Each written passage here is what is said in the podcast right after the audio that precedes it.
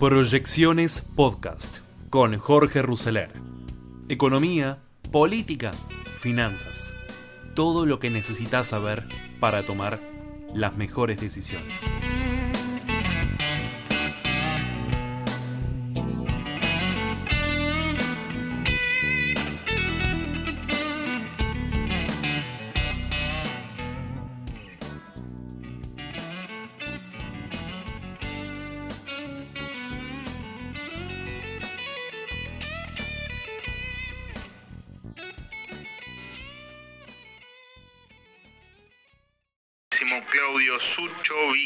Analista financiero. Claudio, querido, ¿cómo estás? Manuel Adorni y equipo te saludan. Manuel, equipo, placer saludarlo. ¿Cómo andas? ¿Bien, Claudio? Por suerte. Me alegro. Bastante bien, como dice un amigo. Me alegro. Bien como el Blue. ¿Qué pasa con el Blue? ¿Nos contás un poquitito qué, qué, pasa con esta dinámica de que estuvo calmado durante muchísimo tiempo y ahora de repente hace 10 o 15 días que estamos preocupados nuevamente por este billete que ya tocó los 183 pesos ayer? Sí, tal cual, pero a ver, el, generalmente un precio, y eso lo sabéis como nadie, eh, tiene que ver más con una visión de futuro que con un dato del presente.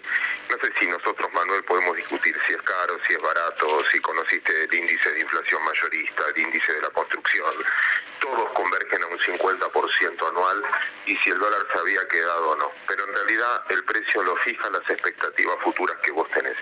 El valor presente de cualquier activo es lo que el flujo futuro descontado una tasa de interés. Y eso creo que es el síntoma, no la enfermedad. El tipo de cambio vale porque quizás no hay otras alternativas de inversión, no tengo lo que hacer con los pesos. En vez de comprar mercadería porque se me están cayendo las ventas, prefiero ah, eh, ir a otra cosa. Por eso la explicación es mucho más complicada que un dato técnico. Y repito, tiene que ver más con un estado de incertidumbre futuro, con un estado de ánimo actual que tienen la mayoría de los de los argentinos con pesos, ¿no?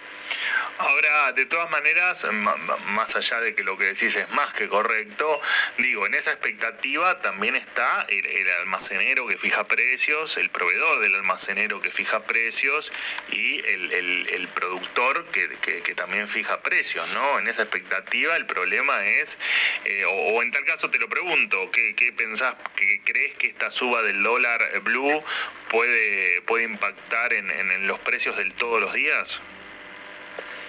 Sí, el 40-45% de la economía argentina es informal, con lo cual el dólar informal, si querés el dólar blue, hace mucho sentido a la planificación de precios de cualquiera que, que tenga un producto para vender. El que tiene un producto para producir y para vender, lo que primera decisión que tiene es cuál es el valor de reposición de esa mercadería. Nadie vende por debajo de reposición de la mercadería ustedes no van a pagar para ir a trabajar por más ego que tengas para ir a una radio. En algún momento vas a fijar cuánto te ingresa, cuántos costos te incluyen ir a una radio, vestirte, transporte, nafta, tiempo, y en algún momento nadie lo va a hacer si pierde plata, nadie va a vender por debajo del valor de reposición. Para calcular el valor de reposición en la economía informal, obviamente el tipo de cambio forma un costo o la expectativa que vas a tener de lo que va a valer en el futuro. Eh, por eso te decía lo, del principio, ¿no? Esa incertidumbre también fija precio. Pero en, el fondo es, a ver, un poquito más técnico y espero no, no ponerme aburrido por esto, pero en el fondo eh, Argentina va a tener un déficit fiscal más o menos del 4,5% de su PDI. O sea, vamos a gastar pagando salarios, pagando todo lo que tiene que pagar el Estado, va gasta un más o menos 20 mil, 30 mil millones de dólares más de los ingresos que tiene. ¿Cómo lo va a conseguir? ¿Va a tomar deuda? Y no puede, así que... No puede, perfecto. ¿Cómo lo va a conseguir? ¿Va a bajar gastos? ¿Vos crees que ahora va a bajar? No quiere. Perfecto. ¿Puede subir impuestos? ¿Va a cobrar más si sube impuestos? Bueno, ahí veremos. Yo creo que no hay margen para eso. Bueno, entonces el mercado presume ante tu misma respuesta que va a ser con más emisión monetaria. Con lo cual en el futuro vos presumís que va a haber muchos más pesos en la calle, que los están sacando, ayer hice una colocación exitosa de bonos, lo están sacando, pero a una tasa del 40, 40 y más o menos, te da una tasa del 40% anual en pesos. Quiere decir que en cada renovación necesitan tomar los pesos que tomaron más el 40 de tasa anual. Toda esa bola de nieve genera esa incertidumbre sobre el tipo de cambio futuro. Perdón lo extenso y... No, ahora, eh, vos sabés que habitualmente los, los, gobiernos, no solo este, pero este en particular, lo que, lo que cuenta, lo que transmite es que, bueno, que en definitiva hay escasez de dólares y en esta escasez de dólares es lógico el cepo, es lógico, son lógicas las restricciones y es lógico todo el control que hay encima de contado con liquidación, del MEP, etcétera. O sea que si hay escasez de dólares, defienden que el Estado se meta en todo y trate de que vos no te hagas de un solo dólar. Ahora, por el otro lado, te escuchaba el otro día eh, transmitir un informe, creo que de la Reserva Federal, donde Argentina es el cuarto país con más dólares del mundo. No sé, ¿nos contás un poquitito esta, esta, esta, digamos, esta anomalía? Sí, dólares físicos, ¿no? La Reserva Federal emite dólares, es el único que emite dólares. Eh, y los están numerados y para ellos es exportación de dólares cuando vos los pedís físicos. Entonces dicen, salió un avión de tal lado a China con tantos dólares físicos. En Argentina hay más o menos 50 mil millones de dólares físicos, físicos. Muchos podrán decir, bueno, algunos van a países limítrofes por regalías, etcétera, pero más o menos hay 50, un poquito más de 50 mil millones de físicos. Aparte de lo que tenés en los bancos, de los que están registrados nominalmente, ¿no? El que tiene una cuenta afuera y la tiene declarada, aparte de eso. Esos 50 mil millones de dólares físicos, obviamente escondidos, caja de seguridad, colchón, etcétera. Rusia tiene 80 mil, China tiene 50 mil, Argentina tiene 50 mil, Turquía creo que viene después y el resto de los países del mundo 40 mil, porque ya el físico no se utiliza, o sea, las economías en las que confías la tenés dentro del sistema. Tener dólares físicos es perderte tasa de interés, es perderte un costo de oportunidad. El ahorro es la no inversión en el largo. Si, si yo, está bien que es la base de la inversión, pero si yo decido ahorrar y decido ponerlo en una caja de seguridad o en un colchón, eh, o los tiro en conventos, no sé, donde vos digas, en el fondo lo que estoy tratando, lo que estoy haciendo es sacarle circulación a la economía, los estoy escondiendo. En, ese contexto, eh, cuando lo dividís por cantidad de habitantes, Rusia 80 mil millones dio su cantidad de habitantes, China 50 mil millones dio su cantidad de habitantes, Argentina es el país con mayor dólares promedio per cápita físicos escondidos. Obviamente muy mal distribuidos, quizás uno tiene cero y otro tiene... Sí, por supuesto, por supuesto, está clarísimo. Pero en, el, en, en ese proceso somos nosotros, en el fondo, como diría Willy Cohen, somos nosotros los que terminás financiando el déficit americano por desconfianza a tu moneda. Era un poco... Eh, pero eso no, es que lo inventé yo, o sea, lo pueden ver en, en el informe de la Reserva Federal, lo, lo, hacen ellos. Ahora, vos dijiste algo que es eh, que te escucho decir y que, lo digo yo y que lo dice un montón de gente más de manera eh, repetitiva desde hace un montón de tiempo, que es bueno, muchachos, hay acá hay un montón de dólares que eh, están fuera del, circuito, o sea que están en los colchones, que están en las cajas de seguridad y que no se vuelcan en tal caso a la economía real, básicamente por una cuestión de confianza, ¿no? Yo de enfrente tengo un político tomando medidas que hace que eso no ocurra.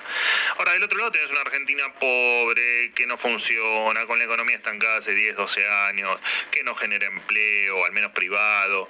Eh, digo, y esa ecuación es bastante sencilla de leer. Digo, bueno, si vos tenés impuestos altos, si no tenés seguridad jurídica y tantas otras cuestiones más que hagan que vos confíes, esos dólares nunca se van a volcar. Pero por el otro lado, la única manera que tenés de salir de este pozo es precisamente generando confianza, bajando impuestos para que esos dólares eh, se transformen en inversión. ¿Por qué el político no lo ve eso o no lo quiere ver? Sí, no sé, o, también la sociedad a veces. Eh, el político emerge de una sociedad que a veces ve que yo veo o noto que cree que tiene muchos más derechos que obligaciones, ¿no? Donde hay una necesidad y un derecho y eso lo aplauden. Eh, y, quizás no discutimos, bueno, está perfecto, pero ¿cómo lo logramos? En el fondo, yo creo que vos hacías una, no tengo mucho para agregar a la cronología que vos hacías, porque en el fondo lo que vive la Argentina hace tiempo es restricción de oferta y esa restricción de oferta lo que hace, ¿por qué? Porque tenés un montón de restricciones regulatorias. Se están yendo un montón de empresas, pero eso no es lo complicado, porque eso pasa siempre. Lo complicado es que no haya comprador de esas empresas. En un tipo de cambio alto. En, en Argentina quizás en dólares, medido en dólares es el país más barato de la región. Y a pesar de eso, que vos podrías exportar un montón, a pesar de eso, que podrías sustituir importaciones, se está dando, que se están yendo. Y cuando analizás el por qué, es porque el dólar dejó de ser la variable licuada. Eh, cuando sube el dólar, licúa el pasivo, eso pasó siempre. Licúa el gasto público, licúa las jubilaciones, licúa el, salario, licúa la deuda en pesos, pero esta vez no lo estás logrando, porque la mayoría de la deuda ajusta por inflación. Y porque además tenemos tanta experiencia los argentinos que el traslado a costos es inmediato. Por eso subieron muchos más variables de la economía que el propio dólar, ¿no? La carne. Sí, sí, todo. Eh, un montón, es la depreciación del peso, como decís vos siempre, más que, la suba del dólar. Pero dicho esto, vos contabas restricción del dólar MED, restricción. Finalmente lo que estás eh, haciendo es que no venga. Yo puedo obligar a que no pueda comprar el que está acá adentro, pero eso va a, va a incentivar que el que está afuera no venda y prefiera tenerlo. sí, es como una puerta giratoria, ¿no? Podés prohibir la entrada, pero si prohibís la entrada, prohibís la salida y, eh, perdón, si prohibís la salida, prohibís la entrada. Es tal cual. Entonces, en ese contexto lo que está pasando es que el que tiene dice, ¿para qué los voy a vender si después no me dejan recomprarlo? Y después la distorsión de precios, porque no sabés cuál es el valor. Eh, suponete Eli Lilly, se fue una, una de las empresas cotiza en bolsa, súper prestigiosa, una de las farmas más importantes del mundo. No sé, estuvo 50, 60 años acá, se va. Bárbaro. Vos decís, ¿pero por qué si ah, la verdad que producir en Argentina era barato? Y te van a contestar, ¿sabes qué? Yo gano en pesos y no me dejan comprar dólares. Entonces yo manifiesto la utilidad en Argentina en pesos dividido el dólar oficial, porque es el único que puedo mostrar en el exterior. Y dice que tengo X dólares. Cuando digo, bueno, mándamelo, no, si para mandarlo lo tengo que hacer por contado con liquidación y comprando bonos. Si yo soy una empresa farma, ¿qué hago comprando bonos? Me van a decir. Bueno, esto está relacionado con la, la última clasificación que nos hicieron por debajo del mercado de frontera, ¿no? Tal cual. Si bien eso es para acciones, pero en el fondo muchas empresas cotizantes, incluso argentinas, tenés un reglamento de gestión en el que vos tenés que vos decís, no, mira, no estás comprando bonos, lo estás comprando en pesos, lo vendés en dólares. No, no, pará. Yo por dos días, por parking, por lo que fuera, tengo que tener bonos. Y yo no estoy autorizado a tener bonos. Pero, ¿cómo le explico al accionista? Es más, es más problemático explicarle... El delirio argentino es inexplicable inexplicable. Eh, yo, yo siempre cuento lo mismo. Eh, hace poco tuve un alumno en la universidad que lo tenía por Zoom, entonces vivía en Austria, y me costaba explicarle la, la dinámica inflacionaria, por ejemplo. O sea, era, era muy complicado transmitir algunas cosas porque, claro, eh, nosotros estamos acostumbrados a vivir en esta, en esta triste realidad, pero digamos, hay un mundo normal del otro lado. Es que en el fondo, déjame ponerte un ejemplo radial, por, por poner un ejemplo. Suponete que vos tenés el mejor productor de todos, así de paso quedamos bien con él. Pero tiene sus reglas.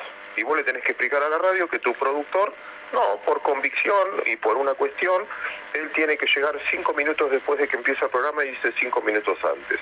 Por convicción no puede entrevistar o no puede conseguirte invitados cuyo apellido empiece después de la P y después de la J, porque tiene una reglamentación. Por convicción no puede si el jefe de la radio te va a decir, pero para, entonces no vamos a quedar último en el rating si no puedes entrevistar a esta persona. No puede. Entonces, Argentina pone tantas restricciones que ya el accionista va a decir, para, ¿para qué tanto lío? Hay tantos países en el mundo en que me están pidiendo que vaya y me baje impuestos. Uruguay, Irlanda, me bajan impuestos. ¿Y qué voy a tener? Un, manual de el manual de, procedimiento es más, es más grande que el manual de ventas. O sea, tengo que contratar más gente para seguir las reglamentaciones que vendedores. Es cierto, aparte, el, bueno, creo que incluso vos lo contabas de, ese empresario que le preguntaban, bueno, ¿por qué se va de la Argentina si la pandemia está en, todo el mundo, ¿no? Y si usted pierde plata en todo el mundo. Y el, empresario contestaba, bueno, sí, yo pierdo plata en todo el mundo, pero donde, solamente donde tengo problemas es únicamente en la Argentina. Entonces, cuando tengo que tomar la decisión de achicarme, me voy de la Argentina. Es que el incentivo, a vos, qué sé yo, yo creo que el, mejor atributo que le puedo dejar a mis hijos, si le puedo dejar algo, es un mensaje de libertad de decisión, que nunca negocien su libertad de decisión, que sean dueños de sus decisiones, se hagan responsables de sus decisiones y que tengan los beneficios de sus decisiones, pero que finalmente siempre tengan la libertad de elegir. Para mí es la palabra más linda del abecedario. Dicho esto, ¿tenemos la libertad de decidir? Como decía Ford, Ford tenía una... una eh, esto es para tus tweets magistrales el otro día la leía, yo no la logro enganchar, le iba a meter una nota y, no la logré enganchar. Vos sos más creativo que yo y la... Ford decía que cuando vendía, eh, todos, los, todos nuestros clientes tienen la libertad de elegir el color de auto que quieran. siempre y cuando sea negro. claro, tal cual. Y sí, es así. Está buenísimo, o sea, yo siento que nos empieza a pasar, ¿viste? Cuando vos decís, no, no, acá... No, no, nos está pasando y nos está pasando en las cosas más elementales que es ir al supermercado y no poder elegir marca, por ejemplo. Eh, sí, o cantidad, en pasa a empezar en algunos o cantidad, claro, claro. Sucho, siempre fuiste, siempre te admiré el que en los peores momentos siempre fuiste una persona optimista y debo reconocer que en las últimas entrevistas fuiste más moderado en lo que viene hacia adelante. Hoy, ¿qué pensás de lo que viene hacia adelante? A ver, el, punto ahí eh, me estás tocando íntimamente porque en el fondo tengo que mirarme al espejo y decir, te equivocaste, Claudio. Yo me equivoqué, claramente me equivoqué. Yo más que optimista confundí esperanza con expectativa. Esperanza es lo que vos querés que pase. Bueno, nos pasó a todos eso en algún momento. ¿eh? Y expectativa es tener datos. Entonces ahí es un poco como diciendo, estoy enojado conmigo obviamente, y, diciendo, pará, yo soy un tipo grande, ¿cuánto vas a vivir de, no, me gustaría que pase, me gustaría que pase? Después tengo una carga ideológica que a veces me, me y eso está mal. No soy objetivo a veces porque en el fondo eh, esto de, sentirme más libre, de, en un mundo... Entonces, desde ese punto de vista yo creo que a mí me pasa lo que creo que le pasa a muchos argentinos, o al menos a mi circuito de amigos, es un tema de estado de ánimo. Viste cuando eh, decís, pero si no, no vamos por el buen camino, ¿por qué me va a ir mejor? Si no estamos haciendo las cosas para cambiar, es como que yo quiera adelgazar eh, comiendo más. Es decir, es difícil que adelgaces comiendo más. Tal cual. Y entonces tú hoy eh, te, te, estás transformando en una persona realista, en definitiva. Estoy más, más humilde, más, humilde. más, callado, más, más tratando de decir, bueno, a ver qué datos tengo. Eh, trato de salir menos, porque me repito mucho. Trato de nada, de eso, de de decir, eh, no la tengo clara, así que, y, no es económico, Manu, esto tiene que ver mucho más con la política y mucho más con la sociedad. Y yo no tengo la capacidad para interpretarlo, entonces eh, no es un dato técnico en el que vos puedas decir, esto es caro, debería bajar, esto es barato. Eh, creo que necesitamos escuchar más a, a tipos que interpreten esa sociedad que a técnicos. Claudio, un placer como siempre hablar con vos, te mando un abrazo gigante y gracias por la charla. Abrazo enorme. Claudio Suchovicki, analista financiero. Esas fueron las noticias a esta hora en el portal Bio Bio de Chile. Estás en Radio Perfil 1019, periodismo puro en tiempo real.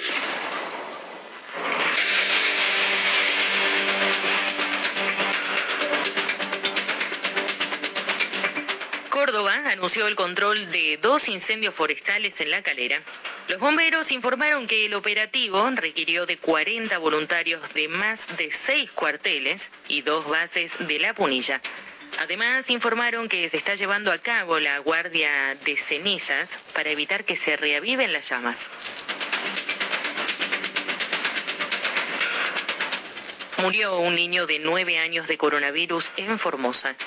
Lo confirmó el ministro de Gobierno de la provincia, Jorge González, quien detalló que fueron diagnosticados 248 nuevos casos de COVID-19 en la provincia y que entre los decesos se encuentra un nene que no tenía factores de riesgo. Según trascendió, el niño requirió oxígeno por un cuadro de neumonía grave, pero no logró pasar la noche.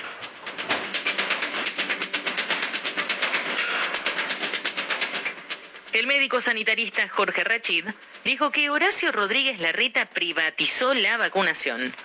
El especialista dijo además en diálogo con C5N que tanto el jefe de gobierno como María Eugenia Vidal le tienen que pedir perdón a la sociedad por las políticas sanitarias que aplicaron y mencionó el motivo del suicidio del doctor René Favaloro.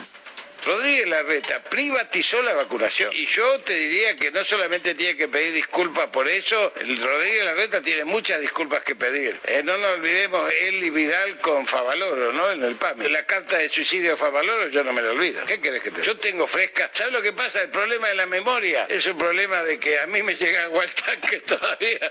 Entonces, tengo la memoria fresca. Y eso realmente marca cómo vos te relacionás con la enfermedad y cómo te relacionadas con los presupuestos y con los manejos. Eso marca la diferencia. Para nosotros la prioridad son los seres humanos, los antes decían los hombres, pero las mujeres ya, mis nietas ya me corrigieron, eh, me estoy reconstruyendo, como dicen. Entonces, eh, la prioridad hoy en la lucha política, a partir de ahora, post pandemia, va a ser el medio ambiente, la naturaleza, el cambio climático y, los seres humanos amigándonos con la naturaleza, porque si no esto no vamos a poder construir la sociedad biocéntrica Donde me pongan yo voy porque vos sabés que mi mochila militante es más grande que cualquier aspiración.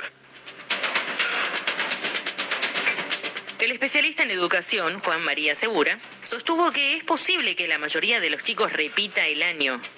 El director de la organización Educación 137 sostuvo un diálogo con Todo Noticias que antes de la pandemia las pruebas Aprender indicaban que los alumnos tenían conocimientos del 28% de los contenidos. Por eso, exigiendo el 70% para pasar de año, muchos estudiantes se verán que no pueden cumplir con el objetivo si efectivamente se decide aplicar una política así de restrictiva, es de esperar, viniendo de donde veníamos en el 2019 y sabiendo lo que pasó en el 2020, en el 2020 y en el 2021, es de esperar que repita la mayoría de los chicos. Y si repite la mayoría de los chicos, lo cual no sería un problema desde el punto de vista de acreditación de saberes, porque desde el punto de vista de acreditación de saberes, que repitan es consistente con la idea de no degradar la naturaleza de la escuela no degradar la, naturaleza de la escuela significa no hacerle creer a la sociedad que cuando un chico está en cuarto grado, lo que yo lo que yo me pregunto es si es que termina repitiendo la mayoría de los chicos cómo se va a administrar como proceso todo el sistema escolar. Y cuando digo como proceso digo los espacios físicos en donde se reúnen los chicos, la cantidad de aulas, la dotación de docentes, los chicos ingresantes al sistema. Todos los años ingresan al sistema escolar aproximadamente 800.000 chicos. Esos 800.000 chicos, ¿a qué aulas van a ingresar si esas aulas todavía van a estar congestionadas por los chicos que han repetido el año?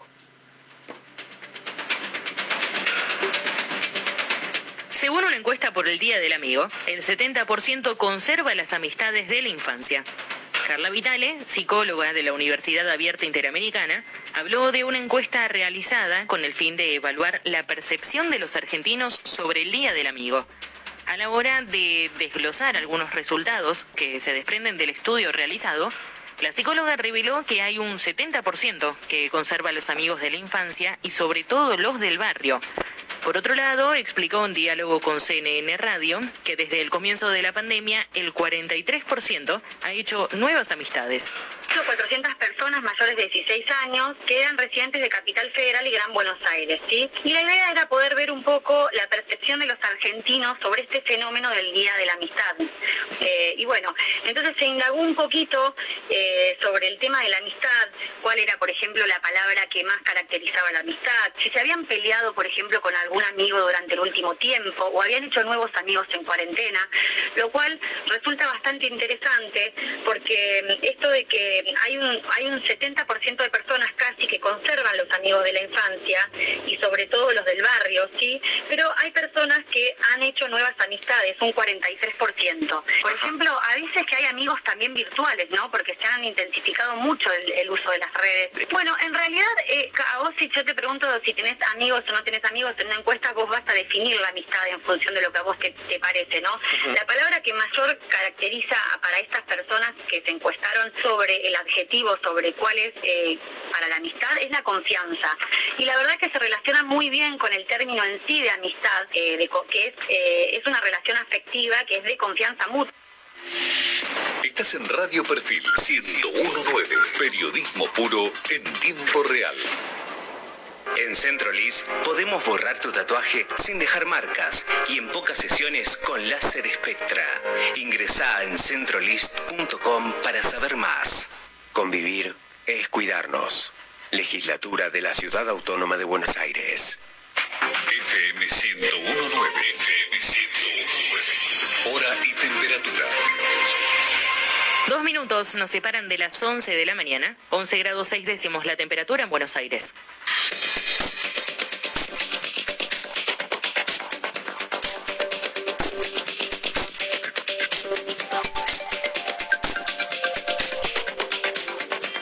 Atención conductores. Hay demoras en Panamericana, es por un choque en el kilómetro 23, sentido a Capital Federal.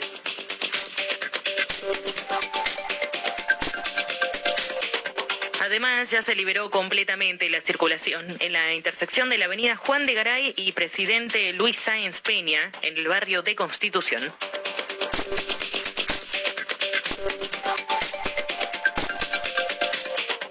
Minutos nada más comenzará una concentración en el obelisco. Luego se movilizarán hacia Callao 114 al Ministerio de Trabajo. Además, para las 11.30 se esperan manifestantes en la avenida Presidente Julio Argentino Roca 609 frente al INDEC.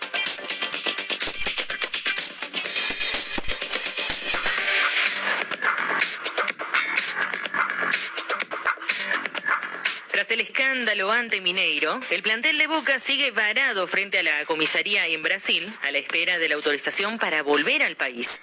Hubo nueve personas del conjunto Ceneice que fueron imputadas por la gresca y el vuelo pactado para las 2 de la mañana de hoy tuvo que ser reprogramado para las 3 de la tarde. El plantel pasó la noche en Brasil a bordo de varios micros en la puerta de la comisaría, en donde se están labrando actas y otros trámites vinculados a la pelea registrada en el estadio.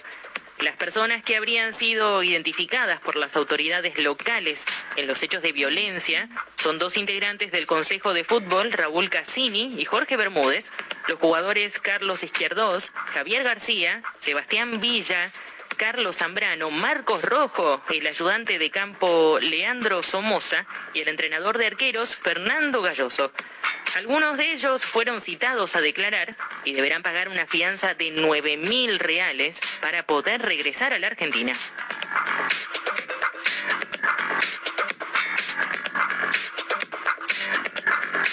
Ahora, principales títulos de perfil.com.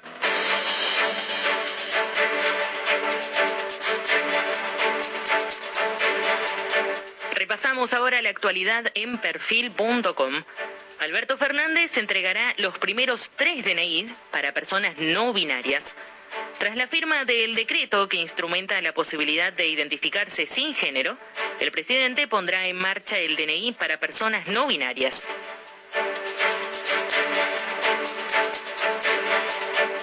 Además, en Bahía Blanca votaron para renombrar al Parque Campaña del Desierto y ganó Julio Argentino Roca.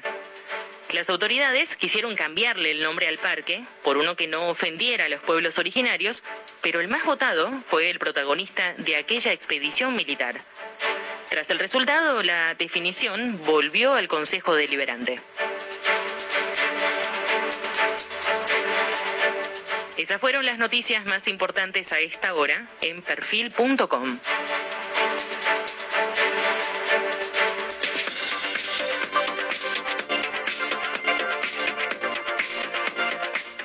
En nuestras redes sociales. En Facebook nos encontrás como Radio Perfil, en Instagram arroba Radio Perfil y en Twitter arroba Perfil 1019. También podés descargar la aplicación en las tiendas de Apple y Android y escucharnos desde tu celular.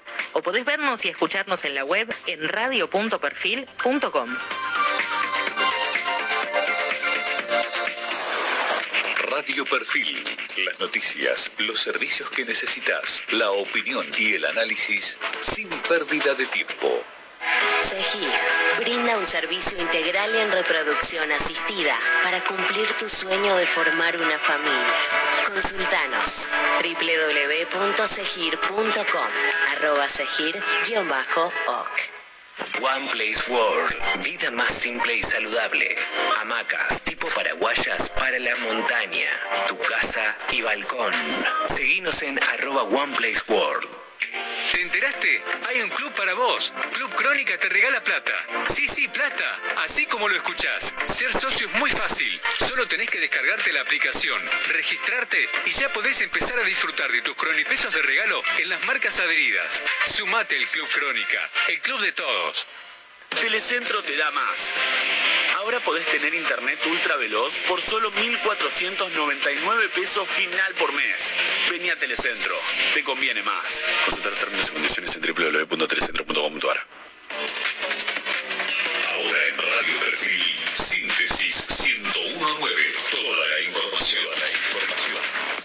Tras el saludo de Alberto Fernández por el Día del Amigo, el senador opositor Víctor Zimmerman llamó a cerrar la grieta. La mitad de los mayores de 70 años ya recibieron su segunda dosis. Soledad Acuña dijo que la intención es que todos los chicos de primaria vuelvan a jornada completa. La ciudad de Buenos Aires abrió la inscripción para que los jóvenes entre 18 y 24 años se vacunen contra el coronavirus. El INDEX señaló que los precios mayoristas de junio subieron un 3,1%. El abogado ambientalista Rafael Colombo sostuvo que en el río Paraná sucede un holocausto ambiental. Reino Unido registró un récord diario de inmigrantes por el Canal de la Mancha. Los hospitales de Florida registraron un aumento del 111% en los pacientes de COVID-19 en las últimas dos semanas. Síntesis 1019. Gobierno. Después de la reunión del Consejo Federal de Educación, eh, que encabezó el ministro eh, de Educación, Nicolás Trota, donde bueno, se establecieron algunos parámetros para la vuelta a la presencialidad de las escuelas, a la manera en que eh, tienen que ubicarse y formarse las burbujas dentro, dentro del aula. Hubo solamente dos provincias que no, que no acataron, que no aceptaron y no firmaron este acuerdo del Consejo Federal de Educación. una fue Mendoza y la otra la Ciudad de Buenos Aires, la Ciudad Autónoma de Buenos Aires, que lo que pretenden es que bueno, vuelvan las clases de manera eh, totalmente presencial, como era antes de la, de la pandemia, y de esta manera eh, romper el sistema de burbujas. Lo que dicen desde la Nación es que eso no es conveniente ahora porque se perdería el distanciamiento social, uno de los pilares de los cuidados contra la pandemia, junto con el, el tapaboca, el tema de distanciamiento social, sería imposible de cumplir y la idea es que todos los, todos los chicos este, tienen que tienen que ir al aula al mismo tiempo y en el mismo lugar, ¿no? Es 30 chicos aproximadamente dentro de un aula, no se podría mantener esta distancia de un metro y medio entre este, alumno y alumno. Por eso, por eso desde el Ministerio de Educación de la Nación lo que están planteando es que eh, la ciudad tiene que rever esa posición, todavía hay tiempo porque las clases vuelven eh, después de las vacaciones el 4 de, agosto, por eso, por eso piden reflexión por parte de la ciudad. Mientras tanto, y particularmente esto, se hace un nuevo frente de conflicto con los gremios de la ciudad de Buenos Aires que eh, han anunciado ya con anticipación un paro para cuando vuelvan las clases, justamente en contra de esta medida de volver a la presencialidad absoluta eh, en las escuelas a partir de, del, 4 de, desde el 4 de agosto. Economía. La inflación mayorista fue 3,1% en el mes de junio, primer semestre casi eh, 30%, 29,8% dio la inflación mayorista en el primer semestre y en 12 meses, atención con este dato, en 12 meses la inflación mayorista fue del 65%, es decir, los precios de los productos a nivel mayorista en la Argentina en 12 meses crecieron 65%, es una cifra sideral, ¿no? El INDEC también dio datos del índice contra la construcción, en junio subió 2%, en el primer semestre el costo de la construcción subió 24% y en 12 meses, en 12 meses, ¿eh? 62%. En este momento es una situación, una crisis realmente grave que tiene la Argentina con sus precios, porque estamos teniendo una inflación terrible en función de tarifas congeladas, de precios máximos, precios cuidados, todos estos programas que se, han, que se han implementado, y tarifas congeladas, y además venimos de una caída del PIB de 10%. Síntesis 1019. Los docentes de Córdoba deberán estar vacunados para volver a dar clases presenciales. La Comisión Bicameral de Inteligencia va a investigar la participación del gobierno en el golpe a Evo Morales. El dólar libre alcanzó un nuevo récord de 182 pesos y las acciones argentinas cortaron una racha bajista de cuatro ruedas. Los materiales para la construcción aumentaron un 3,6% en junio por encima de la inflación. Córdoba anunció el control de dos incendios forestales en la calera. El gobierno de España afirmó estar preocupado por las inversiones de las empresas nacionales en Cuba. Brasil contabilizó 110 casos de la variante Delta del COVID-19. Síntesis 1019. Radio Perfil. Radio Perfil. Toda la información a tu tiempo.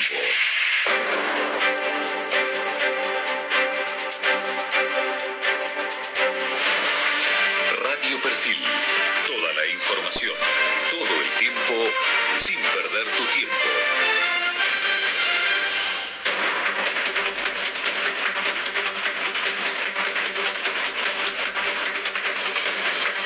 11 de la mañana, 8 minutos, 11 grados 6 décimos la temperatura actual.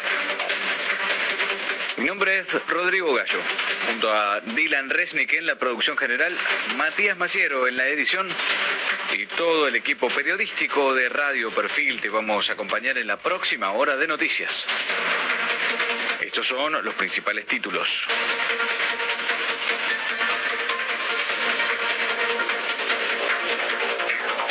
Por romper la burbuja en Brasil, el plantel de Boca podría ser obligado a realizar aislamiento en su regreso a la Argentina.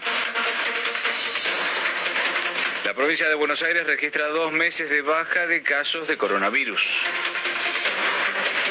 Por la histórica bajante del río, el gobierno pidió limitar el consumo de agua en siete provincias. La ciudad de Buenos Aires abrió la inscripción para que los jóvenes entre 18 y 24 años se vacunen contra el coronavirus. Especialistas recomendaron acelerar la campaña de vacunación ante la inevitable llegada de la variante Delta. Estados Unidos y la Unión Europea felicitaron a Pedro Castillo por la victoria en las elecciones de Perú.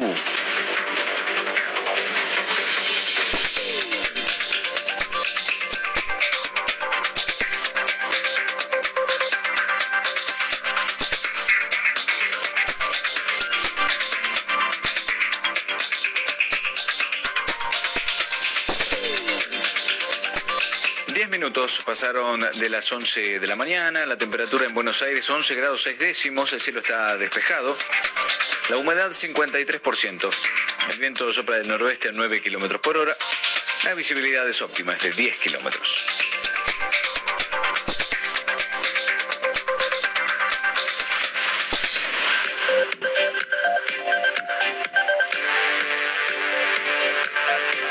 18 grados la temperatura máxima prevista para esta tarde, con pronóstico de cielo parcialmente nublado.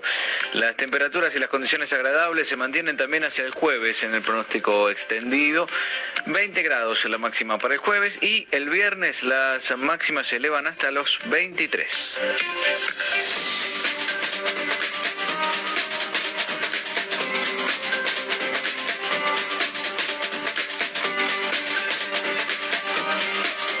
Atención automovilistas. Siniestro vial en la autopista Buenos Aires-La Plata. Allí hay reducción de calzada, kilómetro 30, sentido a Buenos Aires en la zona de Hudson. En la Panamericana también se registra un choque en el kilómetro 24, sentido a Capital Federal. El carril derecho obstruido, hay demoras.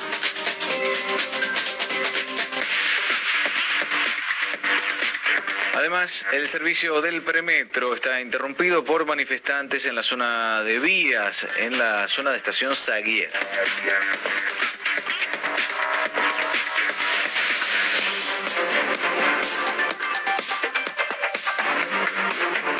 La provincia de Buenos Aires registra dos meses de baja de casos de coronavirus.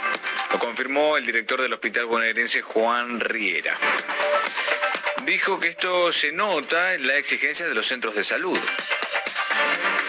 En Radio Metro, el director de hospitales afirmó que el promedio de ocupación de camas es de 70%. Además, afirmó que la demanda está aumentando, pero por otras patologías. Eh, la situación epidemiológica es eh, que ya llevamos ocho semanas consecutivas de descenso de los casos.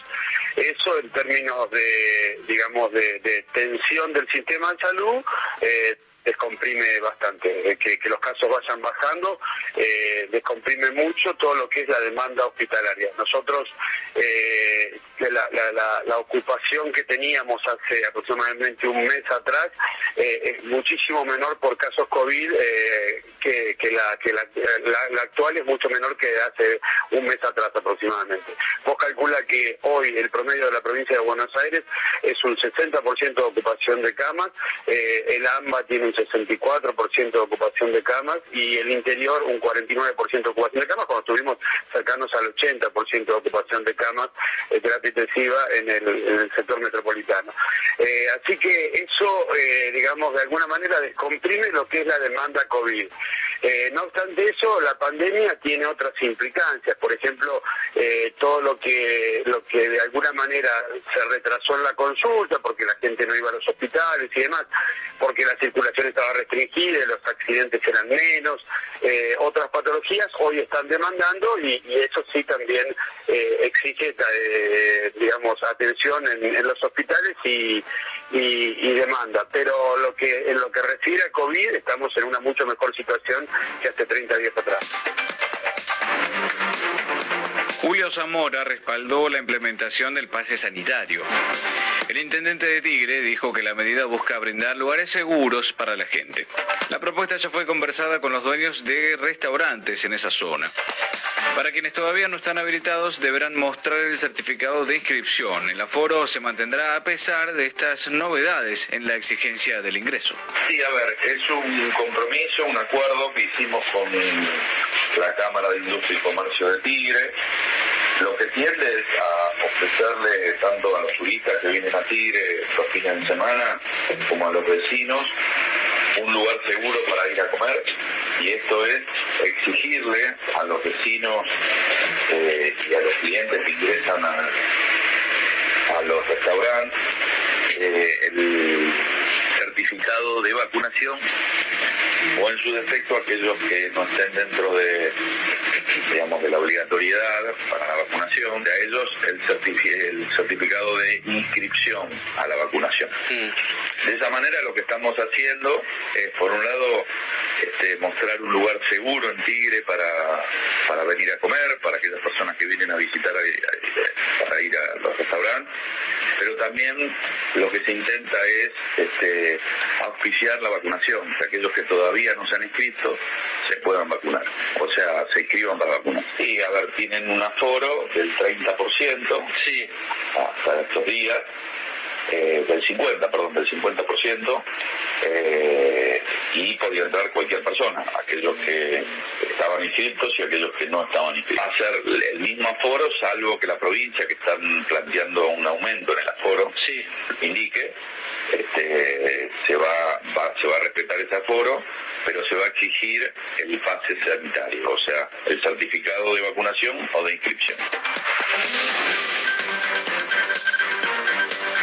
Hugo Yasky confirmó su postulación para renovar la banca en diputados. El dirigente sindical indicó también que van a proponer a Daniel Catalano de ATE para ir en representación de la ciudad. En declaraciones radiales, Yasky sostuvo que es importante que haya representantes de los trabajadores y los gremios en las listas. Voy en la lista, sí.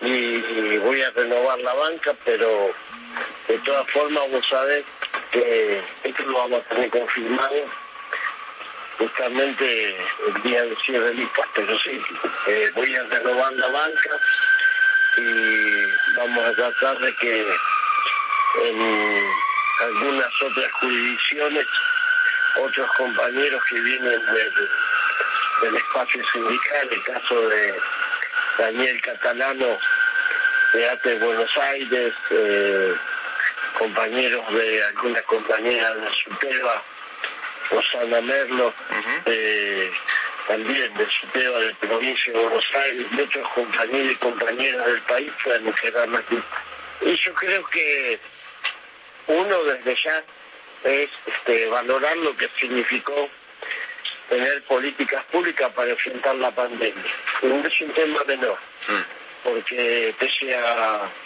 a toda la campaña insidiosa de desinformación de los sectores de la derecha profunda de este país y de los grandes medios que manejan, fue distinto lo que pasó en la Argentina que lo que pasó en Brasil. En Brasil, si alguien se pregunta cómo hubiese sido en la Argentina estando Macri, bueno, tiene que mirar Brasil, porque Bolsonaro o Macri decía lo mismo que decía Bolsonaro.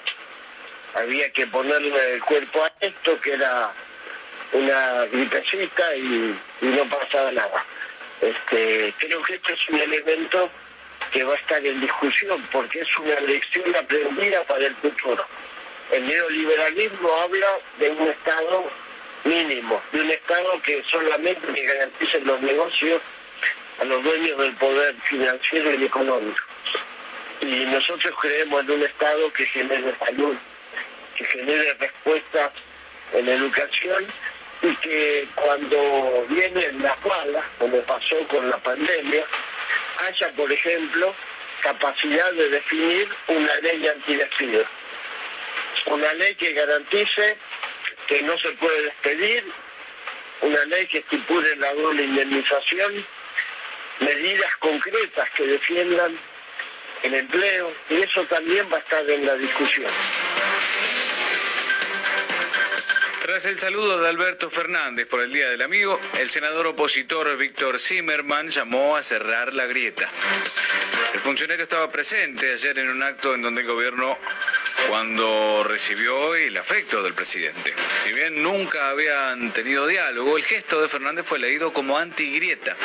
Así dijo Zimmerman en Radio Continental, fue como interpretó esa actitud. Este, obviamente yo tengo una representación institucional y mi presencia ahí en esta inauguración de una obra muy importante en el interior del Chaco tiene que ver con que hemos trabajado mucho para lograrlo y entonces fui no solo como senador, sino como productor, como vecino, como hombre que nació en ese departamento y que esta obra es un avance importantísimo.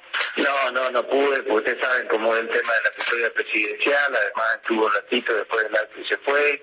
Pero bueno, este, la verdad que sorprendido porque sí es cierto, yo soy un senador de la oposición, fui elegido por los chaqueños para, para hacer oposición. Sí, sin duda, sin duda. Además yo soy de los opositores que cree que tiene que además de marcar las diferencias que ser propositivo. Y entonces en ese marco es que, bueno, este, he presentado muchos proyectos en el Senado de la Nación y si bien hay algunas cosas que tengo diferencia con el presidente, como por ejemplo cierre de la exportación de las carnes, la, la discusión de la ley del biocombustible hace pocos días, este, la estatización de la hidrovía Paraná-Paraguay, este, el tema del monotributo, y nosotros, este, quien les habla, junto a 16 senadores, ya en el mes de julio del 2020 presentamos un proyecto para normalizar la cuestión del monotributo y lo hablamos con Mercedes Marco del Pol y con el presidente de la Comisión de de Presupuesto, porque yo formo parte de la Comisión de Presupuesto y Hacienda de la Nación, del Senado, y después finalmente lo resolvimos ahora, que tenemos que juntarnos los argentinos y que tenemos que terminar con la grieta y que tenemos que tomar cuatro o cinco programas o temas como políticas de Estado y tenemos que poner un programa en marcha este, para salir de la pandemia y post pandemia para recuperar el crecimiento económico y que las provincias del norte, como en el caso de la mía del Chaco, tengamos igualdad de oportunidades. O sea, por, ejemplo, por eso, por ejemplo, nosotros armamos un grupo Chaco que se denominó acá de senadores y diputados nacionales de Chaco y trabajamos para incluir en el presupuesto 2021 más de 117 mil millones de obras para nuestra provincia.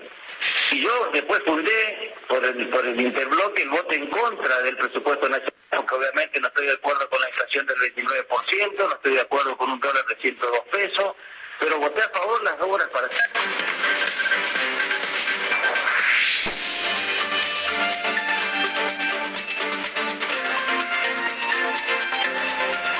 Un sector de la UCR porteña se presentará en las elecciones como Adelante Ciudad. El objetivo es diferenciarse de María Eugenia Vidal y Ricardo López Murphy. Dentro del partido está el diputado Facundo Suárez Lastra en AM750. Afirmó que lo que buscan es llevar más firmeza al Congreso. No, es la decisión política de presentar una alternativa, que no es una alternativa radical, es una alternativa desde el radicalismo ampliando los canales de participación en Juntos por el Cambio. ¿Qué quiero decir con esto?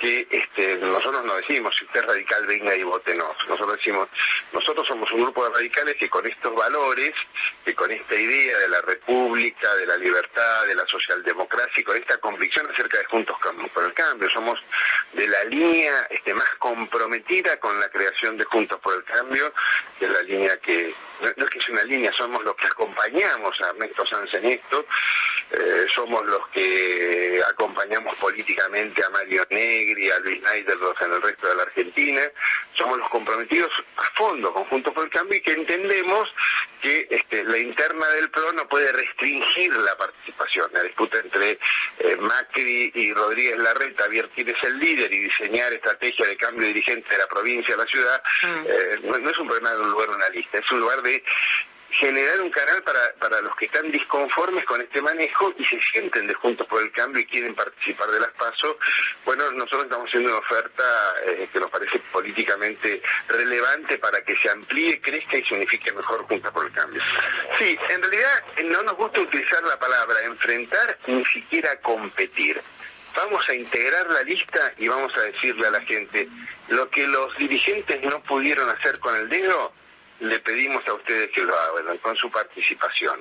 Eh, nosotros ofrecemos una cosa más viva, y esto es con su voto, entonces este, es más, más integrar que enfrentar, porque la verdad que tenemos respeto, aprecio por cada uno de los integrantes de la otra lista, pero nos parece que eh, la arremetida del kirchnerismo, lo que eh, lo que eh, Mario Negri denomina el, el peligro de, los siete diputados que le faltan al kirchnerismo para este para el control absoluto del Congreso, bueno, este requiere un Congreso más vigoroso, un, algo que exprese la resistencia de la ciudad en estos años al kirchnerismo, que estuvo en las calles con los temas de la restricción a las libertades, con el tema de la salud, con el tema de la educación, con el tema del avance sobre los tribunales y la reforma del Ministerio Público.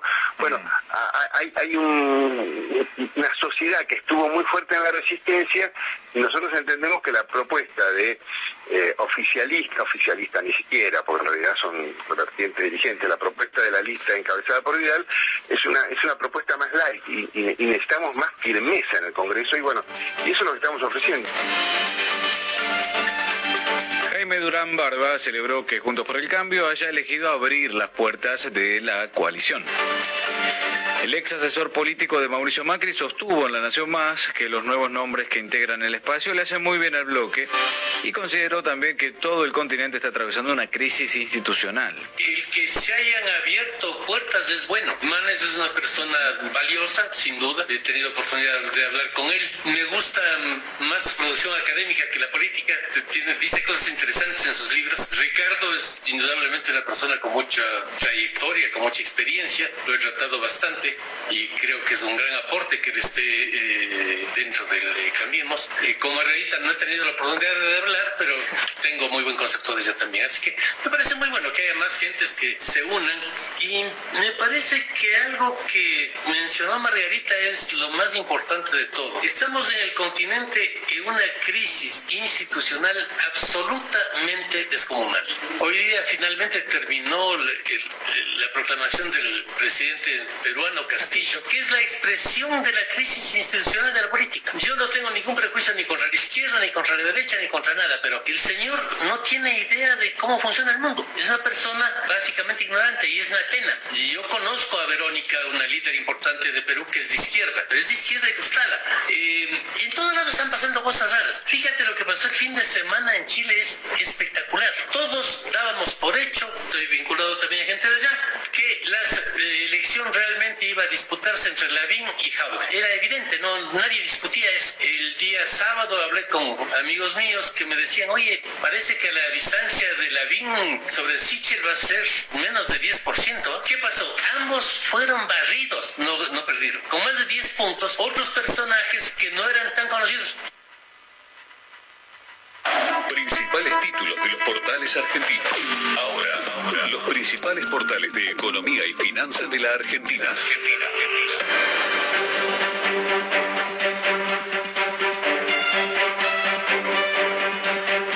Continuamos con los títulos más destacados en el portal del diario El Cronista. El dólar blue sigue alejándose del solidario y la brecha con el mayorista se acerca al 90%.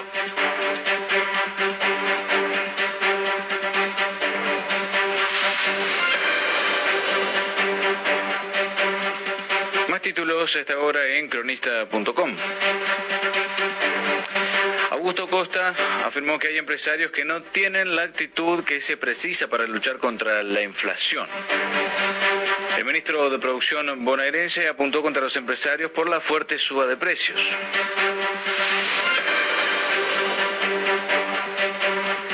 Más información a esta hora en el portal del diario El Cronista Comercial.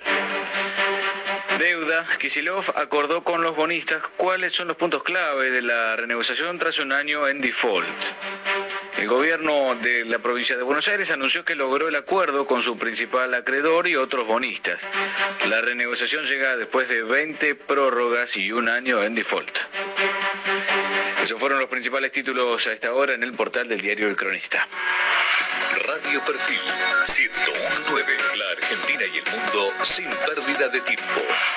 Doctor Alexis Perea Ancinelli, médico especialista en cirugía vascular periférica, flebólogo y medicina estética. Consultas al 011 42 93 24 67. Instagram DR Alexis Perea Ancinelli. FM 1019. FM 1019. Hora y temperatura. 11 y media de la mañana, 14 grados un décimo la temperatura actual.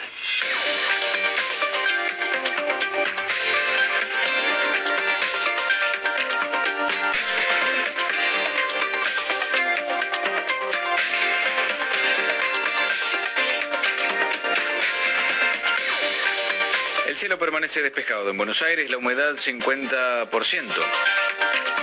La máxima para hoy 18 grados. Se espera que el buen tiempo y las condiciones de tiempo agradables se extiendan también hacia el jueves y hacia el viernes con temperaturas que irán en aumento.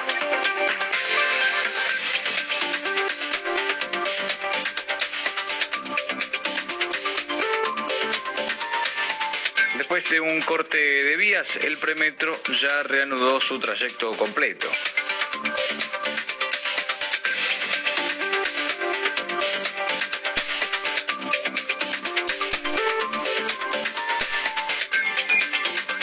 Ya se da corte al tránsito de manera parcial en Corrientes 19 de julio, en la zona del obelisco. Allí manifestantes comienzan a interrumpir el tránsito de manera parcial.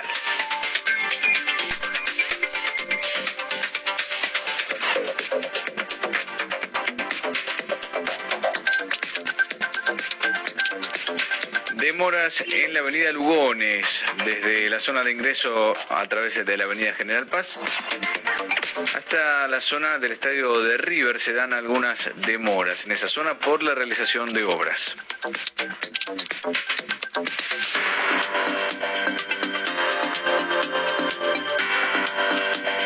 El dólar cotiza en Banco Nación 101 pesos con 50 centavos.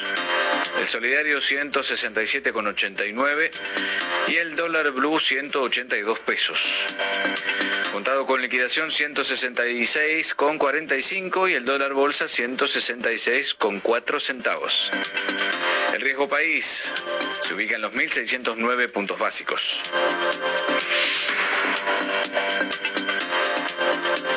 Materiales para la construcción aumentaron 3,6% en junio por encima de la inflación.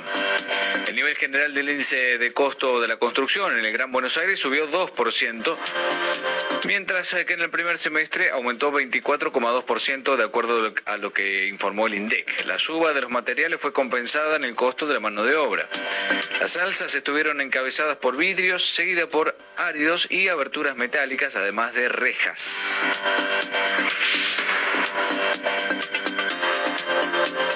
El contador Martín Caranta comentó que los varados en el exterior deben pagar 60% de impuestos por sus consumos.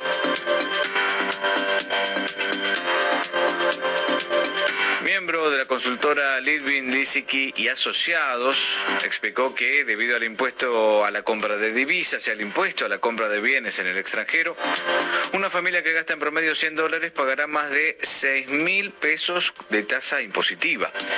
Caranta aclaró que aquellos que no entren en el pago por ganancias podrán percibir el reembolso del gravamen en la adquisición de bienes. Este, el tema viene eh, a cuento de el impuesto país, recordarán ustedes, fines de 2019, la ley 27541, que estableció un impuesto del 30% por las compras de divisas. ¿sí?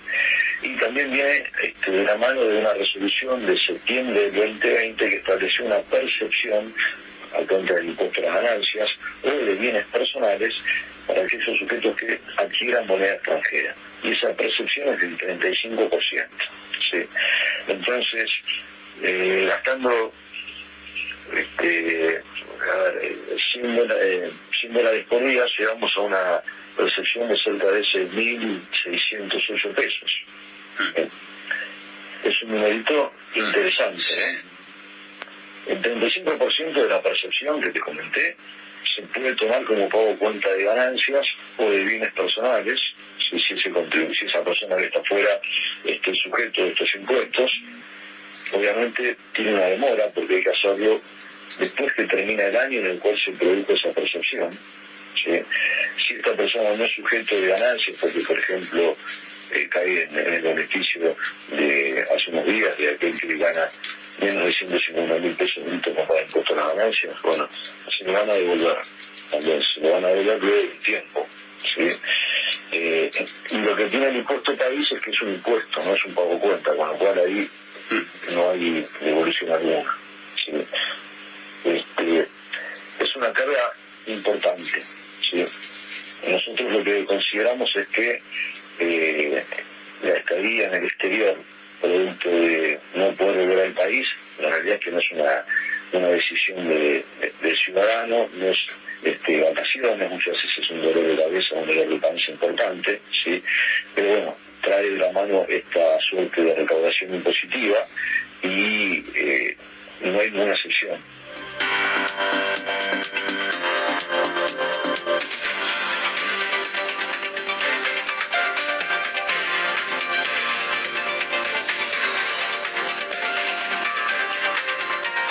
El experto en finanzas, Claudio Zukovicki, analizó que la Argentina tiene muchas trabas para la producción.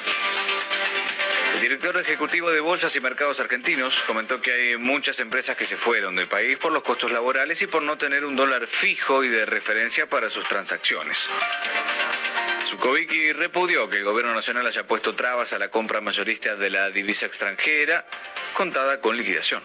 Hoy empezaron, bueno, hasta semanas, ¿no? empezaron a poner más trabas sobre un dólar legal, que era el contado con liquidación, pero que era un dólar de referencia también. Eh, si al poner, le pones trabas a eso, no operás, que ahí no tocan las reservas del Banco Central, es alguien que quiere vender con alguien que quiere comprar libremente y hay un precio de referencia, lo perdiste, ese precio de referencia. De hecho, depende del activo que vos tomes, tenés un tipo de cambio diferente. Pero el dólar no marca el único camino de la competitividad por el que se van las empresas y algo más grave, que se vayan, que no haya comprador, como recién marcaba Alfredo, y creo que es, la clave de lo que acaba de, de mencionar. ¿Y por qué? porque la falta de competitividad está en los costos internos que tiene la Argentina para producir. Por más que tengas, como decía también muy bien Martín, un tipo de cambio quizás alto, el de 180, comparado con los países vecinos, pero lo que vos ves que tiene que pagar de flete una compañía argentina, de costo laboral, que tiene que pagar de costo laboral de intermediación, no el, salario que es lo más barato hoy por devaluación, sino por la, la intermediación que tenés, más todas las restricciones que vas teniendo en la economía, que no sos dueño de tu compañía, porque vos no podés a veces fijar un precio, tenés que pedir permiso, importar, tenés que pedir permiso, para exportar a veces tenés que pedir permiso, y todo eso hace que aumente ese costo de producción. Y al ser una ganancia en pesos dividido un dólar, que, repito, ponete en lugar de una compañía, Eli Lilly, que se fue, ¿no? Cotiza en bolsa, y le tiene que explicar a sus accionistas que el dólar de pizarra vale 100 o 96 y ellos si quieren pagar un dividendo lo tienen que pagar con un dólar de 670 y no sé qué. ¿Y cómo le explicas a los accionistas que si el dólar según los diarios y según la versión oficial vale 100, que no tenés acceso, que la traba, que, que tenés que comprar un bono? Es decir, yo no quiero comprar bonos, yo soy una empresa de farmacéutica.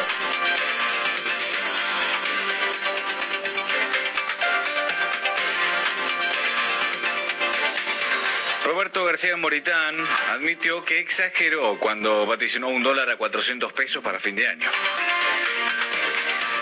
El precandidato a legislador porteño rectificó sus dichos y sostuvo en TN que hay un plan urnas en marcha para lograr la victoria electoral. Obviamente exageré un poco, pero lo que quería por sobre todo era poner en debate dos temas que me parecen súper importantes. El primero es el plan urnas, que se está este, poniendo en movimiento.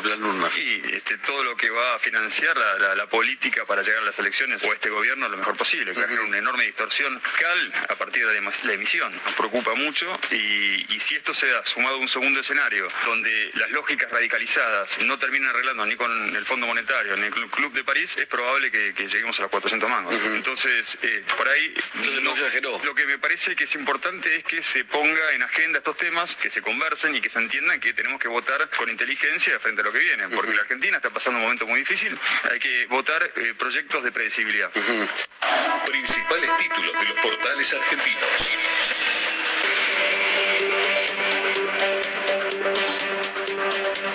Continuamos con los títulos más importantes a esta hora en clarín.com. Para el Banco Mundial, 1,7 millones de argentinos se cayeron de la clase media en 2020. La clase media bajó del 51% al 45% de la población, de acuerdo al documento que publicó el Banco Mundial, que relevó el impacto del COVID-19 en América Latina y el Caribe.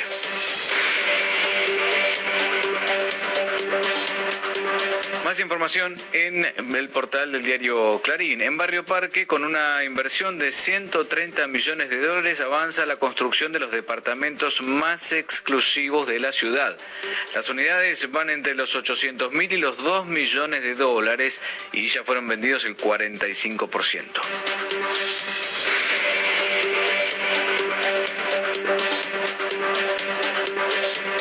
Información en clarín.com. Uruguay aprovecha la plaza que dejó vacante la Argentina. En junio las exportaciones de carne crecieron 21%. Durante el mes pasado embarcaron más de 44.000 toneladas, la mitad de ellas a China, contra las más de 36.000 toneladas que habían enviado el mismo mes de 2020. Esos fueron los títulos más importantes hasta ahora en el portal del diario Clarín. Radio Perfil en tu móvil. Bajate la app y llévate todas las noticias, todo el tiempo, a todas partes. Líquido Guardián es la protección que todos necesitamos. Aplicas una vez y protege tus cosas continuamente y durante un año. Si tiene líquido Guardián, toca sin miedo. Seguí a la Cámara de Diputados de la provincia de Buenos Aires a través de sus redes sociales y entérate de todas las actividades legislativas en Instagram y Facebook como arroba diputadosBA y en Twitter como HCDiputadosBA.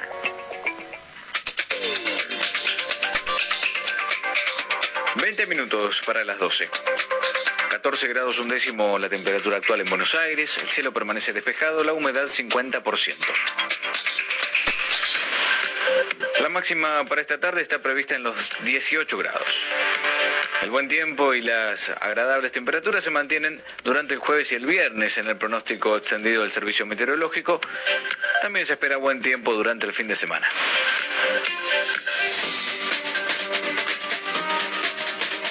Protesta en el obelisco que corta de manera total el tránsito en la avenida Corrientes. Se mantiene el funcionamiento del Metrobús por el momento y está habilitado también el tránsito en las calles eh, Colectoras, Pellegrini y Cerrito.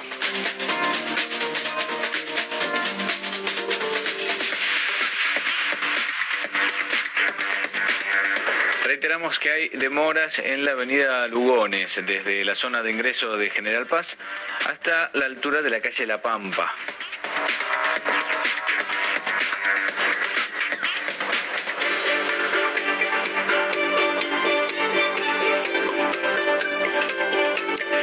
Unidos y la Unión Europea felicitaron a Pedro Castillo por la victoria en las elecciones en Perú. Sus responsables de relaciones exteriores desearon un exitoso traspaso de poder para el próximo 28 de julio y expresaron los deseos de trabajar con este nuevo gobierno. Estados Unidos además elogió la labor de los funcionarios, servidores públicos y voluntarios, cuya dedicación hicieron posible la votación y la certificación en las difíciles condiciones que presentó el COVID-19. Declaran la emergencia por los incendios en el oeste de Canadá. Unas 5.700 personas están bajo órdenes de evacuación en la provincia de Columbia Británica, casi el doble de lo que sucedió el día anterior. La decisión faculta a organizar evacuaciones masivas y proporcionar alojamiento de emergencia porque la situación en la zona es crítica. Los incendios devastan el oeste de Canadá y la costa oeste de Estados Unidos desde hace varias semanas, luego de una ola de calor abrasadora a fines de junio que los expertos relacionaron con el cambio climático. Se calcula que alrededor de 3.000 kilómetros cuadrados ya se convirtieron en humo.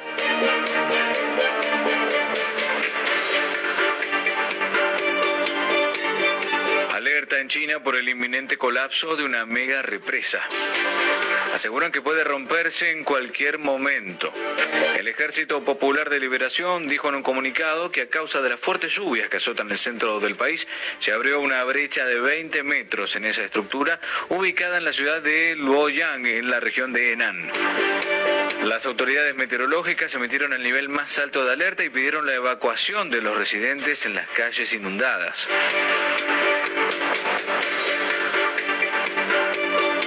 En sintonía con el anuncio de Macron, pedirán pruebas antígenas en la Torre Eiffel a los visitantes que no tengan pasaporte sanitario. Los test serán gratuitos para los visitantes franceses, pero los extranjeros no residentes en Francia tendrán que pagar 25 euros para hacerlo y así poder ingresar a la icónica construcción de París. Ese dispositivo suplementario garantiza a los turistas poder visitar el monumento en condiciones óptimas.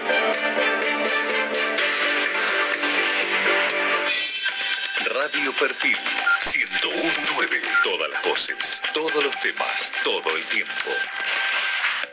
Si vas a tirar plásticos, cartones, vidrios, metales o papeles, llévalos siempre limpios y secos al contenedor verde o punto verde más cercano o entregáselos en mano a un recuperador urbano. Para saber más, entra a buenosaires.gov.ar barra reciclables. Buenos Aires Ciudad. Convivir es cuidarnos. Legislatura de la Ciudad Autónoma de Buenos Aires. FM 1019. FM 1019. Hora y temperatura.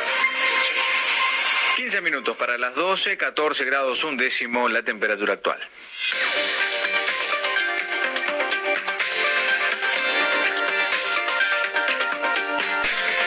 Cielo despejado, la humedad 50%, la máxima para hoy 18 grados.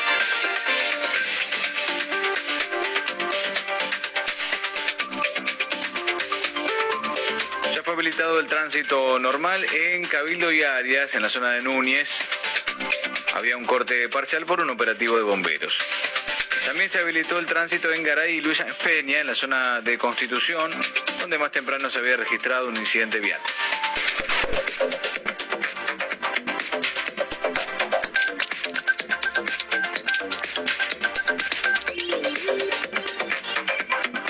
Que una protesta corta de manera total el tránsito en la avenida Corrientes y 9 de julio en la zona del obelisco, aunque se mantiene el servicio del Metrobús y las calles Pellegrini y Cerrito permanecen habilitadas al tránsito.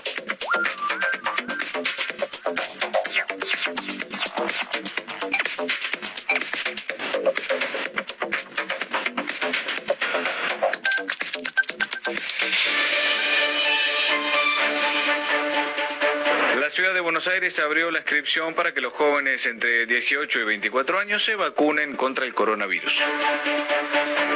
Los turnos se asignarán desde las 8 y media, de acuerdo al orden de inscripción vía correo electrónico, WhatsApp y SMS.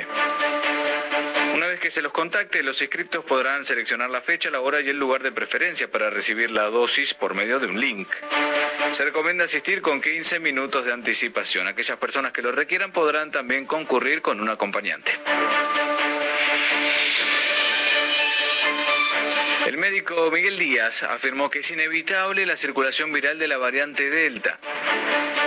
El director, del Hospital Rawson de Córdoba insistió en que la sociedad debe ser cauta a pesar de la tranquilidad de casos, pero que podría haber un nuevo pico a fines de agosto o principios de septiembre. la variante Delta eh, yo diría que es inevitable que ingrese al país. Eh, vamos a tener seguramente circulación de la variante Delta. Hasta ahora sabemos que es eh, mucho más transmisible, un 60% de mayor poder de transmisibilidad entre personas. Eh, no sabemos en cuanto a la gravedad, algunas comunicaciones hablan de que sería menos grave, menos letal la, variante esta, pero en el número total que produce infectados, eh, lógicamente va a presionar de nuevo el sistema y vamos a tener gente eh, internada seguramente. Sí, yo creo que es muy difícil, siempre hemos sido muy cautos en aventurar momentos y cifras también. Eh, yo creo que eh, vamos a tener un, agosto probablemente eh, con relativa tranquilidad este, y bueno, habrá que esperar para fines de agosto, septiembre, algún este, nuevo brote en relación a la circulación de variantes y también a la circulación de personas investigar la participación del gobierno de Mauricio Macri en el golpe a Evo Morales. Según un relevamiento, una de cada dos personas mayores de 70 años ya recibieron su segunda dosis contra el coronavirus. El ministro de Educación, Nicolás Trota, confirmó que los alumnos deberán aprobar el 70% de los contenidos para pasar de año. Soledad Acuña dijo que con la vuelta a la presencialidad, la intención es ir recuperando de a poco los espacios de convivencia perdidos por la pandemia. El gobierno de España afirmó estar preocupado por las inversiones de las empresas nacionales en Cuba. Juan Antonio Pizzi se lamentó por los 10 minutos de desconcentración que le valieron a Racing la eliminación de la Copa Libertadores. Tras el escándalo ante Mineiro, el plantel de Boca sigue varado en la comisaría de Brasil a la espera de la autorización para volver al país.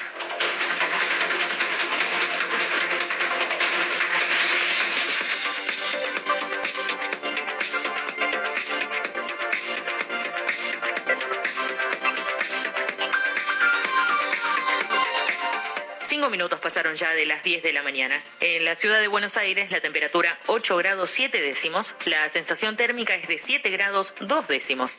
La humedad alcanza el 63%, el viento sopla del sector oeste a 9 kilómetros por hora y la visibilidad es óptima de 10 kilómetros. Para hoy se espera una máxima agradable de 18 grados. En este momento el cielo está despejado y para lo que resta de la mañana pasará a estar parcialmente nublado y continuarán de esa forma durante todo el día.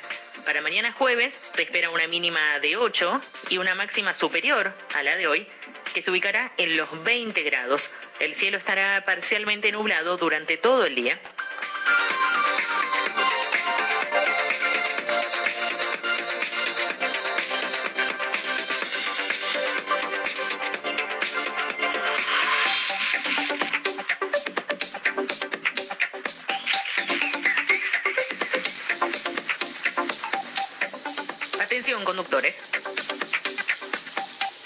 En la General Paz, en su mano hacia el río de la Plata. Comienzan a la altura del barrio de Mataderos y finalizan en Liniers.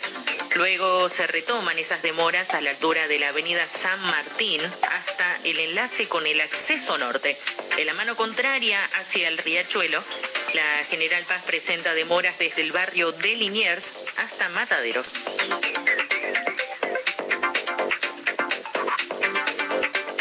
Además, se registra tráfico intenso en la autopista Buenos Aires-La Plata.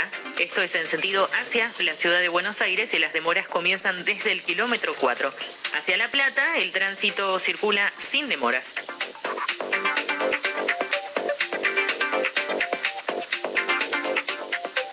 Recordamos que a las 10.30 comenzará una concentración frente al Congreso Además, para las 11 se esperan manifestantes en el obelisco que luego se trasladarán hacia el Ministerio de Trabajo. También para las 11.30 habrá una concentración frente a la avenida Presidente Julio Argentino Roca, eso es frente al INDEC.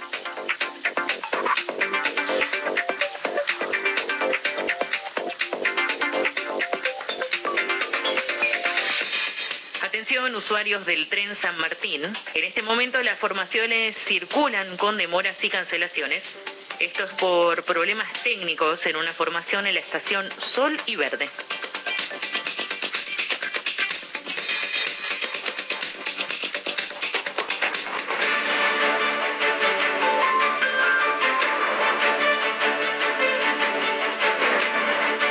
Los alumnos deberán aprobar el 70% de los contenidos para pasar de año.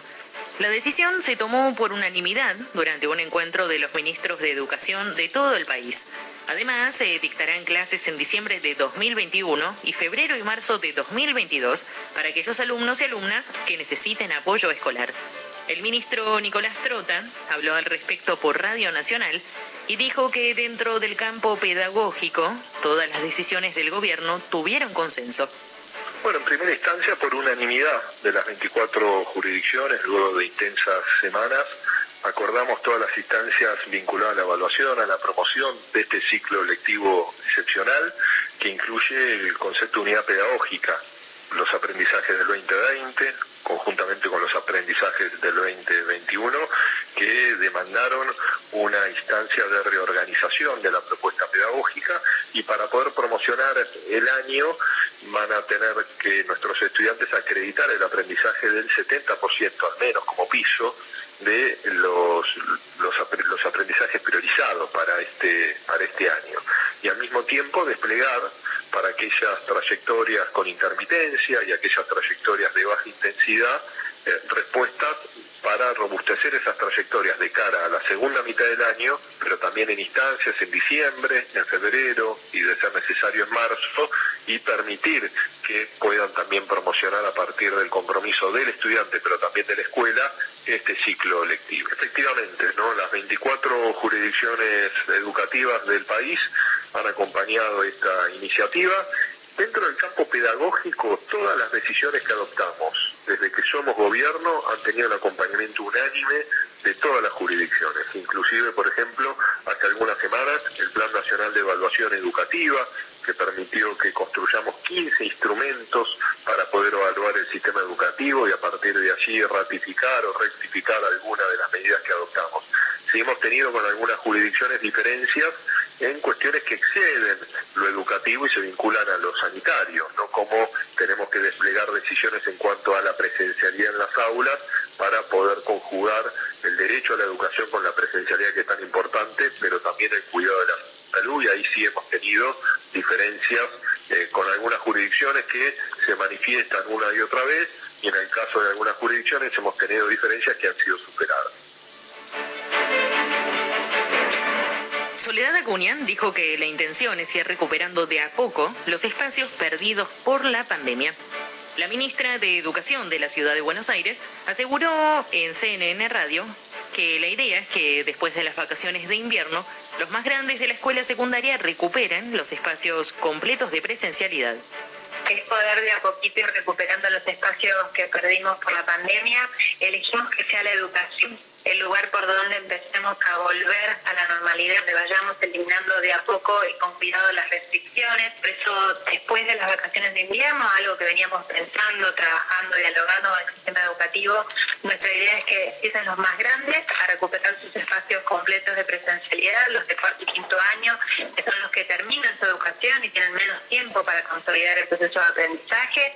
Sería el 4 de agosto, porque 2 y 3, que cuando regresan son fechas de examen, en la secundaria. A partir del 4, los más grandes vuelven en su horario completo y con todos sus compañeros. La semana siguiente, a partir del lunes 9, todo el resto de los chicos de secundaria, de primero a tercero. Y a partir de ahí vamos a mirar si las variables sanitarias y epidemiológicas continúan como hasta ahora, eh, con términos muy positivos en la baja de camas de información, en la baja de cantidad de contagios, si continúa el plan de vacunación velozmente como está sucediendo ahora. La idea es que el 17 de agosto todos los chicos y chicas de primaria vuelvan a su horario anterior. Los docentes de Córdoba deberán estar vacunados para volver a dar clases presenciales. Aquellos que pudiendo hacerlo optan por no inocularse verán descontados los días en su sueldo. Así lo confirmó esta mañana el coordinador gremial de UEPC, e Oscar Rubial. Bueno, este, en términos generales, como recordarás, nosotros hace ya un par de meses atrás iniciamos una campaña muy firme ante las autoridades de que se llevara adelante el plan de vacunación que se había establecido en el Consejo Federal de Educación, que señalábamos que a la par de todas las otras premisas establecidas en los protocolos de cuidado y seguridad para el desenvolvimiento de la tarea escolar de carácter presencial, debía avanzar el proceso de vacunación. En ese sentido, digamos, prácticamente todos los docentes que se inscribieron, tanto en el ámbito estatal como en gestión privada, han sido inoculados en su gran mayoría, digamos, con la primera dosis y un porcentaje menor de segunda dosis. Pero queda un pequeño núcleo renuente a ello y por lo tanto estamos demandando que estas personas asuman el acto individual de vacunarse, puesto que ello tiene una importante repercusión desde el punto de vista social. Como tú sabes, digamos, los especialistas, los profesionales médicos están señalando que uno de los elementos fundamentales para terminar con esta pesadilla, para aminorar su incidencia, es que la mayor nivel de la población esté vacunado. Con lo cual, la actividad escolar, que es una actividad de carácter colectiva, donde vos te convives con tus pares, convives con los alumnos, es muy importante que accedas a este acto de responsabilidad individual con repercusión social. Bueno, el gobierno de la provincia ha establecido una norma por la cual se establece que aquella persona que no desee acceder a la vacunación, que no esté mediado ello por una prescripción médica específica, este, accederá a una licencia sin goce de haberes en sus actividades habituales.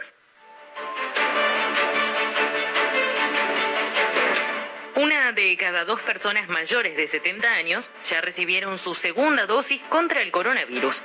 El dato se desprende de un análisis desarrollado por el sitio Cuánta Vacuna AR. Su creador, Andrés Sinkowski, explicó por Urbana Play que el número baja a 37% para mayores de 60 años. Entre los 20 y los 40 años, el porcentaje es todavía más bajo. Vamos a ver cómo vienen las provincias con respecto a la relación entre cuántas primeras dosis vienen dando y cuántas segundas dosis. Esa relación, digamos, más allá de que todas obviamente vienen dando muchas más primeras dosis que segundas. En principio, la población menor a 18, 19 años es alrededor de un 32% del país. Entonces, eh, cambia bastante, ¿no? Entonces ahí entra la discusión, por ejemplo, actualmente ahora en la, pantalla te estoy mostrando uno que dice que te va mostrando por edades, pues acá tenemos como dos temas. Uno es cómo se van vacunando por provincias y otro cómo se van vacunando por edades.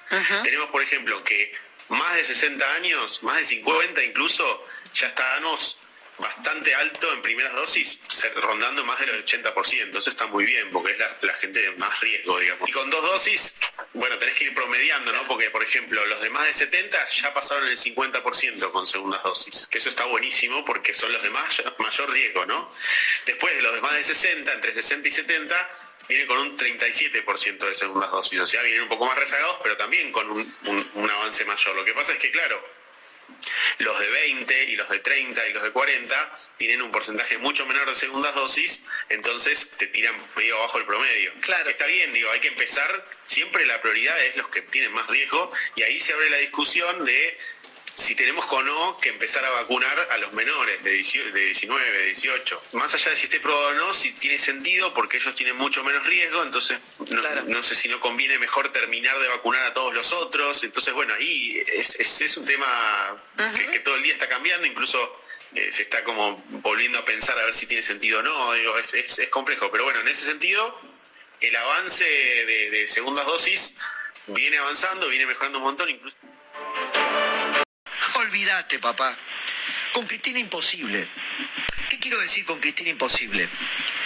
Que supongamos que por el miedo al dólar, a una corrida, por efecto de presión del mercado, de pronto, del julepe, estoy hablando en, en jerga muy, muy barrial, el julepe que se pega el gobierno, el julepe que se pega el peronismo, hace que los gobernadores, todos, hasta Máximo Kirchner le, le agarre un ataque de racionalidad y digan, che, traigamos a traigamos al equipo que tenía en Gatera Sergio Massa, pongamos a Sergio Massa de jefe de gabinete, qué sé yo, sé.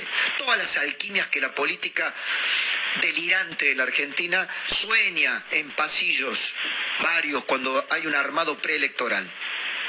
Yo a todo eso le contesto, con Cristina, olvídate, papá. ¿Por qué? Y lo voy a fundamentar. Porque no se trata ni de nombres, eh, ni de giros, el giro de Gioja, que de ser un menemista derechoso conservador en los 90, ahora agita el trapo rojo del Partido Comunista Chino. Patético. Patético y senil gesto de un peronismo senil que hasta las piruetas camaleónicas se le han vuelto muy previsibles, como un chiste muy gastado.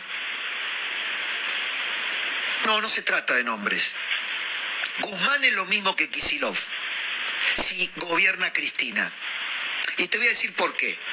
El exitoso canje de la deuda que logró Martincito, el discípulo de Stiglitz, fue un gran fracaso, un blef. Porque como me suele decir un amigo del que tomo algunas clases de, macroeconomía, el tema no es llegar a un canje de la deuda, el éxito no está en que finalmente, después de un año y medio, con 10 default encima, llegaste a un acuerdo con los acreedores privados. No, no, no. Lo exitoso viene después. Si los mercados de deuda te creen a partir de eso y te vuelven a prestar plata. Y eso es lo que no pasó en la Argentina. Hoy tenemos riesgo país de 1.615 puntos y no bajamos de riesgo país de 1.300. Aún con el canje, aún con el éxito y el bardo que armó el pequeño ministro de Economía. Digo pequeño por su tamaño político, no es ninguna este, descripción física, perdón es simplemente lo empequeñecido de un secretario de la deuda. Ese es el ministro de Economía de la Argentina. Como dice Juan Carlos de Pablo, cuando la gente quiere preguntar quién manda, quién toma las decisiones, a quién miramos, no, olvídate, papá, a Guzmán no. Tenés que mirar a Cristina, al Patria. Bueno, vuelvo, conecto lo de Guzmán y por qué digo que es lo mismo que Kisilov. Porque ahora el gobernador de la provincia de Buenos Aires sale, viste, y dice, va a decir, hemos llegado, como lo ha anunciado su ministro de Economía, a un acuerdo finalmente con los acreedores de la provincia de Buenos Aires, después de estar un año, casi un año y medio en default. El tema no es que Kisilov haya arreglado o arregle con los deudores, con los acreedores de la provincia de Buenos Aires es quién le va a volver a prestar plata a la provincia de Buenos Aires. ¿Quién le vuelve a prestar plata a la Argentina? Fíjense, con Guzmán pasó lo mismo. A Carlos Pañi, nuestro colega, le dijo en su programa de televisión Pañi, eh, Guzmán en marzo, que no le interesaba la prima de riesgo país de la Argentina. No, no me interesa el riesgo país en 1.600 puntos, porque la Argentina no va a necesitar financiamiento exterior. Ajá. Lleva emitido 30 mil millones de dólares, más 25 mil millones de dólares el Banco Central. Le ha transferido al Tesoro el Banco Central 220 mil millones de pesos en tres semanas. Así que no tenía necesidades de financiamiento. Así que no te importaba el riesgo país, Guzmán. ¿Se dan cuenta la estafa? ¿Se dan cuenta la, eh, la liviandad de las afirmaciones de la Argentina? Entonces, tal vez me esté volviendo un poquito más viejo y más desconfiado o más escéptico. Pero cuando Martín, que lo dice muy bien, hace falta leyes aprobadas por dos tercios en el Parlamento para cambiar el giro de la Argentina, para dar un... No.